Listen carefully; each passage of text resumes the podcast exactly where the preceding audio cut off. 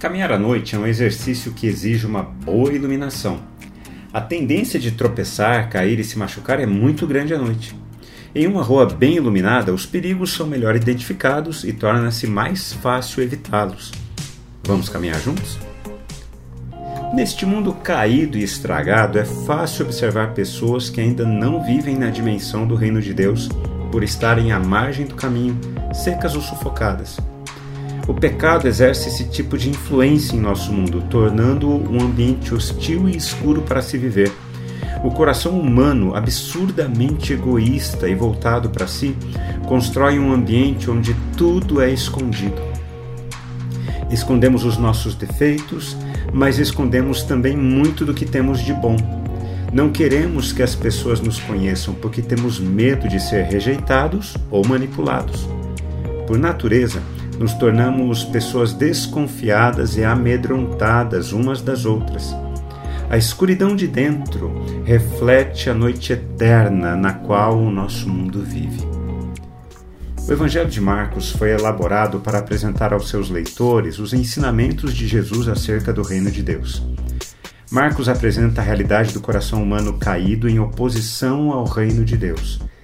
Na parábola do semeador, aprendemos com Jesus que há situações que fecham o coração humano à realidade do reino de Deus, à beira do caminho, as pedras no caminho e os espinhos no caminho.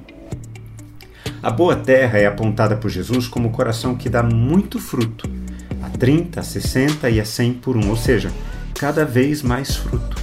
O fruto que se espera de um coração que vive na dimensão do reino de Deus é que ele seja luz em meio a um mundo envolvido na escuridão. A lamparina não existe para ficar escondida, mas para iluminar bem o ambiente. Quando Jesus afirmou que não há nada oculto senão para ser manifesto e nada escondido senão para ser revelado, ele estava se referindo à existência do reino de Deus através das nossas vidas. O nosso mundo é um ambiente cercado por más notícias. As boas notícias em Jesus precisam ser manifestadas, anunciadas há a possibilidade de se viver uma vida diferente da que é vivida em nosso mundo. Por isso, as palavras finais de Jesus nesta parte do texto são tão contundentes.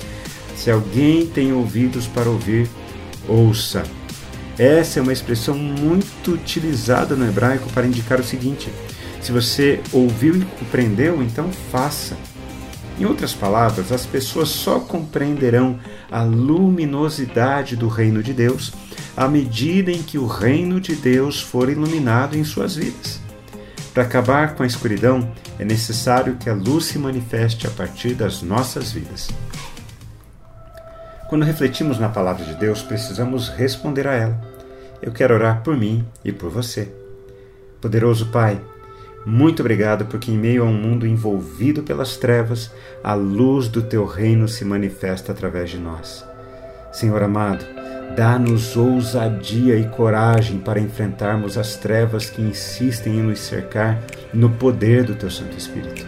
Dá-nos entendimento de como cumprir a Tua vontade para sinalizar o Teu reino neste mundo caído. Em nome de Jesus. Amém. Que no dia de hoje você seja luz, você seja instrumento do Espírito para iluminar a vida de pessoas que estão nas trevas. Lembre-se disso o fruto que Deus espera de mim e de você é que amemos a Ele e só amamos a Ele quando amamos as pessoas. Forte querido abraço para todos vocês. Nos falamos no nosso próximo encontro. Até!